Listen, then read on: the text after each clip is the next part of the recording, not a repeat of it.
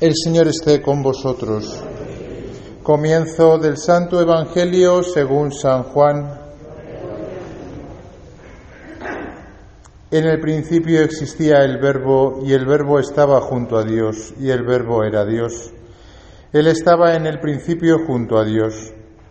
Por medio de Él se hizo todo y sin Él no se hizo nada de cuanto se ha hecho. En Él estaba la vida y la vida era la luz de los hombres y la luz brilla en la tiniebla y la tiniebla no lo recibió.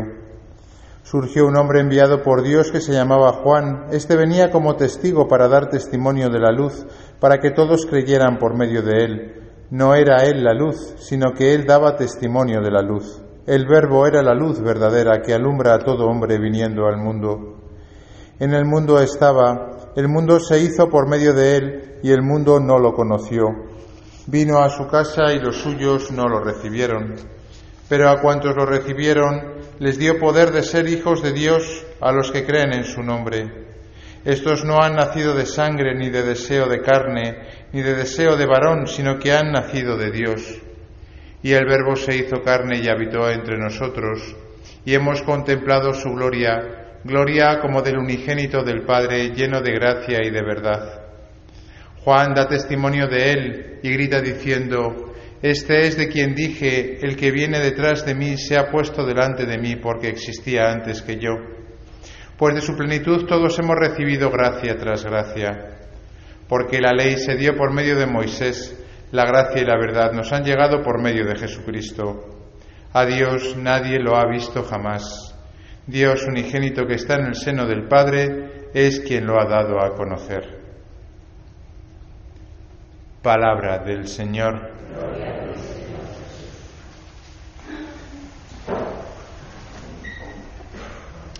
Queridos hermanos, ayer por la tarde estuve en el hospital.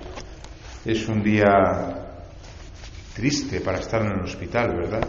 No sé si alguna vez han estado en un hospital el día de Nochebuena. Hay un ambiente como de no querer estar ahí, es un ambiente triste, ¿no?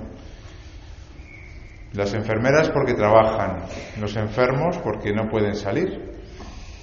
Y en general, pues el día, además de ayer, acompañaba, ¿no? Con la lluvia y la oscuridad, ¿no? Y cuando estaba en la planta y pasaba y mirando las habitaciones y viendo a los enfermos, ¿no? Solos, ¿no? Viviendo ahí la Nochebuena, eh, tristes, ¿no?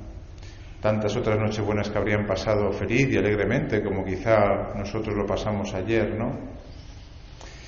Yo pensaba, qué alegría se lleva un enfermo, ¿verdad? Cuando vamos a visitarle, en general, pero más el día de Nochebuena.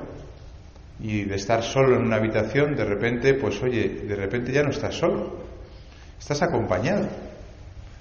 Y esa tristeza que tenías por estar solo y estar en el hospital, de repente se te va algo, claro, no del todo porque no puedes salir del hospital, pero ya no estás solo, ha venido a verte pues un familiar, un amigo, compañero, ¿no? Y esa tristeza se desvanece un poco. Imaginemos que no soy yo el que voy al hospital, sino que es, pues no sé, imagínense que mm, el obispo, el cardenal de Madrid, ¿no? Ayer por la tarde, que a lo mejor lo hizo, cogió y se pasó por un hospital saludando a los enfermos. Y a un pobre hombre que estaba solo, de repente entró en su habitación y el enfermo dijo, no solamente viene a verme aquí una persona, sino que viene a verme el cardenal de Madrid, el obispo de Madrid, de, mi diócesis, que viene a verme a mí. Solamente hay un obispo en la diócesis y viene a verme a mí al hospital. Y estaba triste, pero ya estoy menos triste porque pues ha venido el obispo a verme. Imagínense que están ustedes metidos en la habitación solos, en Nochebuena, tristes, y de repente abre la puerta de la, del hospital, de, la habitación del hospital, y aparece el Papa. Y el Papa viene a verte a ti, a ti que estás ahí solo y enfermo en Nochebuena, y dices, el Papa, el Papa, solo hay uno en el mundo. Solamente existe una persona y ha venido a verme a mí en Nochebuena. Pues hermanos, ayer no vino ni el obispo, ni el Padre Jesús, ni el Papa. Ayer vino a vernos Jesús, Dios. Vino a vernos a la habitación de nuestro hospital. Nosotros estamos enfermos, ¿no? Tristes, tocados por el pecado, que no podemos salir del hospital.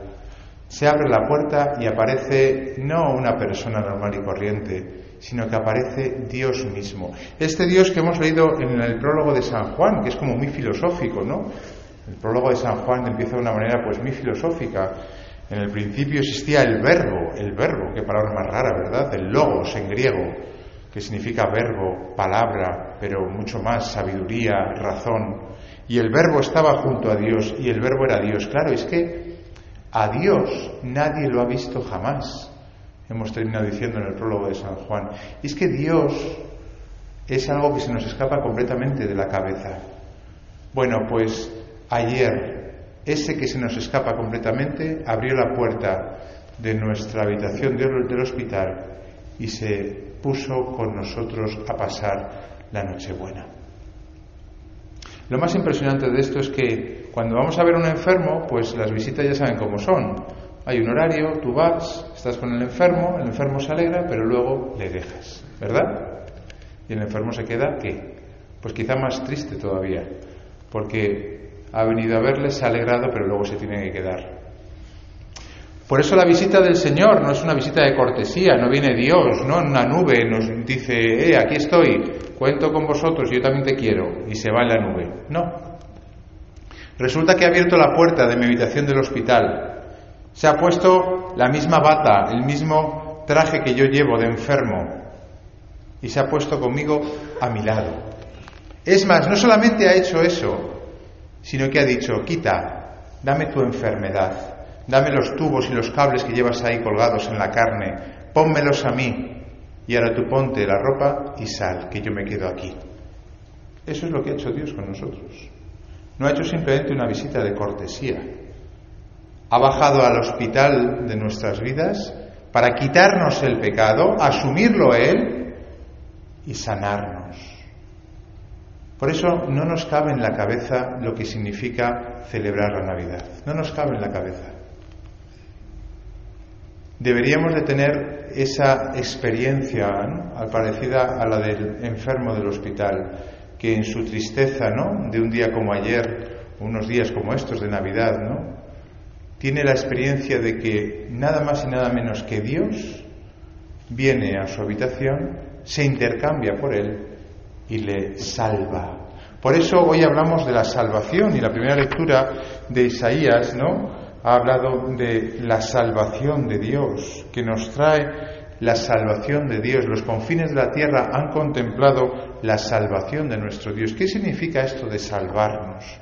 Salvarnos quiere decir que que no estamos solos, que en la tristeza de nuestra vida, de nuestra condición débil, pecadora, Dios ha venido a visitarnos y se ha hecho uno como nosotros y ha querido asumir todo aquello que a nosotros realmente nos entristece, nos, nos derrumba, nos quita la alegría de vivir, que es el pecado, claro.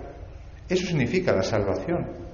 De tal manera que en un día como hoy podemos realmente decir, he visto cara a cara a Dios. Lo dice así la primera lectura. Escucha, tus vigías gritan, cantan a coro, porque verán cara a cara al Señor. Verán cara a cara al Señor. Alguno de ustedes dirá, bueno, sí, pero nosotros no estamos en Belén, nosotros no tenemos el niño en los brazos, ¿no? Nosotros no vivimos la experiencia de los pastores, pues sí, es verdad, de una manera física, tal y como lo vivieron los pastores, los magos, José y María, pues ciertamente no. Pero el, sacramento, los sacramentos, es lo que Dios se ha inventado, y la palabra es tal cual, inventado, se lo ha inventado Él, para dejarnos lo que nos podía dejar para tener el máximo contacto con Él.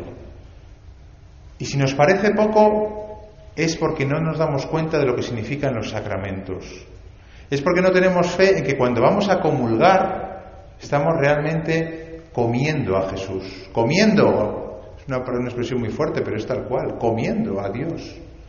Que cuando nos vamos a confesar, las manos que se ponen sobre nuestras cabezas son las manos de Dios que nos están perdonando.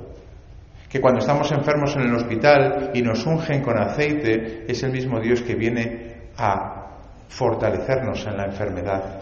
Y tantos otras, otros regalos y otros sacramentos que recibimos a lo largo de nuestra vida, desde el día de nuestro bautismo, en que nos hicieron hijos de Dios por ese agua que se derramó. Son cosas físicas que podemos y debemos de hacer. Es una pena que no podamos besar al niño. Bueno, yo al final me pondré ahí y cada uno que le haga lo que quiera.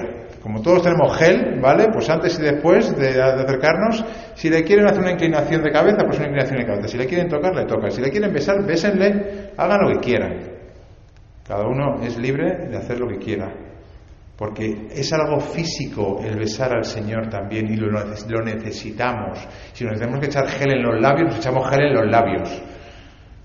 Yo por lo menos lo necesito, besar al Señor porque es físico lo que se nos ha dado, no es una entelequia, no es algo espiritual, es algo que abre la puerta de nuestra habitación y se mete dentro y podemos compartir nuestra vida con Él, como la compartimos con una visita que viene a, vernos y se queda con nosotros para siempre.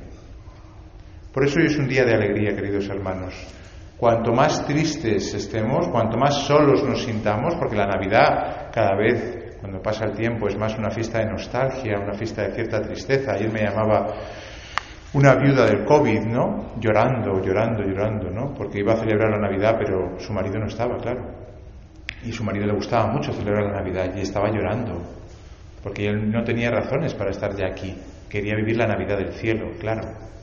Ciertamente que la Navidad se vuelve una fiesta nostálgica porque nos habla de una bondad, de un amor, de una ternura, de una que nos despierta pues lo más, los sentimientos más profundos de nuestro corazón y nos lleva a anhelar la vida eterna, nos lleva a anhelar la Navidad del cielo, claro. Que un día viviremos, ¿eh? y no nos queda mucho para vivirla. ¿eh? Estaremos gozando de la Navidad, pero en el cielo, y ahí sí que tocaremos al niño, de verdad, físicamente, no a través de los sacramentos como lo hacemos aquí, no a través de la palabra de Dios como lo hacemos aquí, no a través de las manos del sacerdote como intermediario, ¿no? no a través de la figura del niño que besamos con gran devoción, sino que realmente estaremos con el niño. Pero ya aquí se nos adelanta y por eso es bueno que la Navidad la vivamos, sí, con nostalgia del cielo, con cierta tristeza, sí, del cielo, de lo que se nos tiene prometido, pero también con alegría, porque tenemos un adelanto. Es verdad que estamos en el hospital y que estamos enfermos, pero han venido a visitarnos. Ha venido el mismo Dios y se ha quedado con nosotros y ya no estamos solos. Y podemos decir que vemos cara a cara la salvación de nuestro Dios. Luego no hay motivos para dejarnos consumir por la tristeza. No hay motivos para desearnos la muerte, aunque deseemos llegar al cielo, pero no para desearnos la muerte, porque se nos ha adelantado ya una gran alegría, que es la alegría de saber que Dios está con nosotros. A Dios no lo ha visto nadie, ha dicho San Juan, a Dios nadie lo ha visto jamás, a Dios Padre. Pero Dios unigénito, Jesús, que está en el seno del Padre, nos lo ha dado a conocer. Es el mejor modelo, el mejor espejo que tenemos de Dios. Este niño, Jesús, que ha venido a nosotros para quedarse para siempre a nuestro lado. Hermanos, feliz Navidad.